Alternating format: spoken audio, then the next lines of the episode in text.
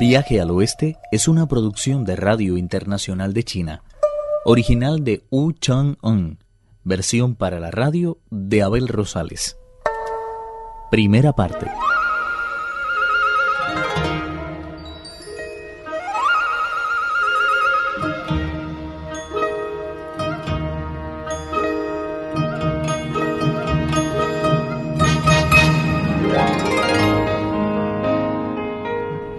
Rey de los monos llegó al mundo de los humanos y quedó desilusionado con tan deplorable actitud a su alrededor. ¿Cómo iba a dar con el secreto de la inmortalidad si nadie se preocupaba por ella? Pero no se desanimó.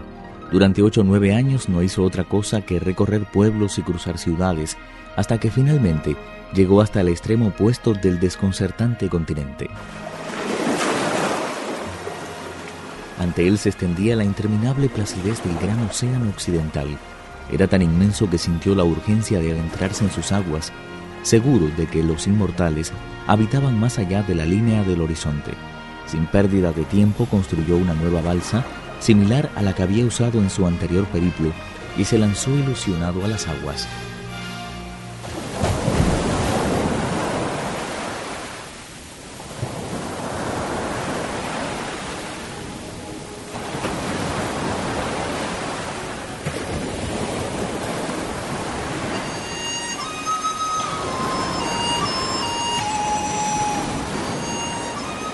Tras muchos meses de penosa navegación, arribó por fin a las lejanas costas del continente situado en el extremo occidental del mundo. Pero parecía estar totalmente deshabitado y su entusiasmo sufrió un serio revés. Con gesto cansado, se adentró en la tupida selva que se extendía al otro lado de la playa y descubrió una impresionante montaña cuya cresta se perdía entre las nubes y cuya base se hallaba firmemente anclada en la espesa vegetación que todo lo cubría. Su belleza le hizo recuperar la esperanza y se lanzó a la conquista de su cumbre, sin importarle para nada el peligro que podían suponer los lobos, las alimañas, los tigres y las panteras que sin duda alguna habitaban en sus faldas. El rey de los monos no temía nada. A medida que ascendía iba descubriendo un paisaje de indescriptible hermosura, y eso le hizo olvidarse definitivamente de las bestias. La montaña formaba en realidad parte de una amplísima cordillera cuyos picos se alzaban en la distancia, alineados como lanzas de un ejército a punto de entrar en batalla. En algunos reverberaba el sol, como si realmente estuvieran hechos de acero, mientras que otros se hallaban cubiertos de una espesa niebla azulada que hacía presentir la inminencia de una lluvia torrencial. Sus árboles, viejos como el mismo mundo, tenían sus ramas entrelazadas, y junto a ellos pasaba una inextricable red de veredas que no conducían a ninguna parte. Los pinos y los bambúes se contaban por millares, dando sombra protectora a una hierba que había crecido sobre aquella tierra sagrada durante millares de años y a unas flores que no dejaban de abrirse sin importarles para nada la estación o la hora del día. La montaña era un ensordecedor canto a la vida y ella misma parecía palpitar como si formara parte del cuerpo de un gigantesco dragón. Por fuerza tenía que ser la escondida residencia de algún ser eminente. Eso pensaba al menos el rey de los monos, cuando llegó por fin a cumbre de montaña tan singular. Jadeante por el esfuerzo, miró con curiosidad su alrededor y le pareció oír de pronto una voz de hombre que provenía del interior de la selva que se extendía a su derecha. Se lanzó hacia ella a toda velocidad y asusando el oído comprobó que no se había equivocado. Con beatífica despreocupación alguien estaba cantando una canción que decía Mi mundo es el bosque, y en él voy desgranando la plácida monotonía de mi existencia. Tumbado mirando a la luna, las raíces de pino me sirven de almohada, y su dureza terrosa me brinda tal descanso que duermo de un tirón hasta el amanecer. Entonces asciendo, seguro hasta las mesetas, y escalo los altísimos picos que la sustentan en busca de madera para la fortaleza irresistible de mi hacha. Cuando he logrado reunir la suficiente, la cargo sobre mis hombros y me dirijo, sin dejar de cantar, hacia el mercado, donde la cambio por arroz. Jamás discuto su precio, porque no busco el enriquecimiento ni el propio provecho, y el honor es para mí tan baldío como las rocas que se precipitan torrentera abajo cuando se produce un alud. Mi vida se ha aliado con la sobriedad, siguiendo el camino trazado por los inmortales y los respetables maestros taoístas que explican la corte amarilla sentados plácidamente en el suelo. Al escuchar estas palabras, el rey de los monos se llenó de una profunda alegría y dijo esperanzado. Así que los inmortales se esconden en este lugar. ¿Quién lo hubiera dicho? Penetró aún más en el bosque y llegó sin ser visto hasta donde estaba el leñador.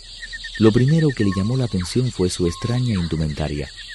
El sombrero que lucía en la cabeza estaba hecho totalmente de hojas y de ramitas de bambú recién cortadas. La saya que cubría su cuerpo era de algodón vasto y ceñía su cintura un tosco cinturón de seda sin teñir. Un par de sandalias de paja cubrían sus pies, toscos como las raíces de los árboles centenarios, que contrastaban fuertemente con el brillante filo de su pesadísima hacha. Al hombro llevaba un gigantesco haz de leña, tan llamativamente voluminoso que no cabía la menor duda de que aquel hombre era uno de los mejores leñadores que existían. El rey de los monos abandonó su escondite y dijo, Inmortal, necesito que me enseñes tu secreto, porque la muerte me aterra y no me deja vivir tranquilo. Inmortal yo, infeliz de mí, ¿cómo voy a ser un inmortal si apenas tengo lo suficiente para vestirme y alimentarme? Si no eres un inmortal, ¿cómo es que hablas su misma lengua? ¿Qué he dicho yo para que te hayas hecho una idea tan equivocada de mí? Que yo sepa, mi lengua es tan tosca como la de los animales que nos rodean. No seas tan humilde, nada más entrar en el bosque y escuchar lo que decías. Todo el mundo sabe que ese libro que mencionaste contiene los secretos del taoísmo. ¿Cómo ibas a conocer su existencia si no eres un inmortal? Yo no sé absolutamente nada de esas cosas. Esa canción que dices forma parte de un largo poema titulado Una corte habitada totalmente por capullos, que me enseñó un vecino mío. Él sí que es un inmortal, y al verme tan abrumado y cargado de preocupaciones, se apiadó de mí y me aconsejó que lo recitara cuando estuviera al límite de mis fuerzas. Según me dijo, su belleza traería la paz a mi espíritu y al punto desaparecerían todos mis problemas. Si como afirmas eres vecino de un inmortal, ¿cómo es que no sigues sus enseñanzas? ¿No sería más práctico que dominaras el secreto de la eterna juventud en vez de dedicarte al aprendizaje de extraños poemas que no conducen a ningún sitio. El leñador respondió al rey de los monos con una cara triste. ¿Para qué quiero yo una juventud eterna? Mi vida siempre ha sido muy dura. Hasta los ocho o nueve años dependí de mis padres. Precisamente entonces, cuando estaba empezando a comprender qué era esto de la vida, murió mi padre y mi madre no volvió a casarse nunca más. Así que no tuve ningún otro hermano. ¿Qué remedio me quedaba, salvo ponerme a trabajar como un loco y tratar así de sacar adelante a la familia? Mi madre siempre ha sido para mí lo más importante, y no voy a abandonarla ahora que su edad es muy avanzada. Para colmo de males, los campos que poseo son muy pedregosos y apenas producen lo suficiente para alimentarnos ella y yo. Así que me veo obligado a adentrarme en el bosque todos los días en busca de madera, que después cambio en el mercado por arroz. Lo cocino yo mismo, no es que se me dé muy bien, pero con el tiempo he logrado adquirir cierta práctica e incluso he llegado a convertirme en un maestro en el arte de preparar el té. Por lo que acabas de contarme, comprendo que eres una persona extremadamente piadosa y no me cabe la menor duda de que más tarde o más temprano serás recompensado como mereces. Ahora, si no te importa, me gustaría que me condujeras hasta donde vive el inmortal Así podré presentarle mis respetos y pedirle que me transmita sus valiosísimas enseñanzas. Viaje al Oeste, uno de los cuatro grandes clásicos de la literatura china.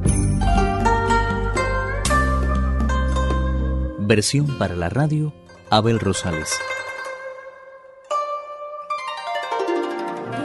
Actuaron en este capítulo Pedro Wang y Pedro Lago. Esta es una realización de Abel Rosales, quien les habla, para Radio Internacional de China.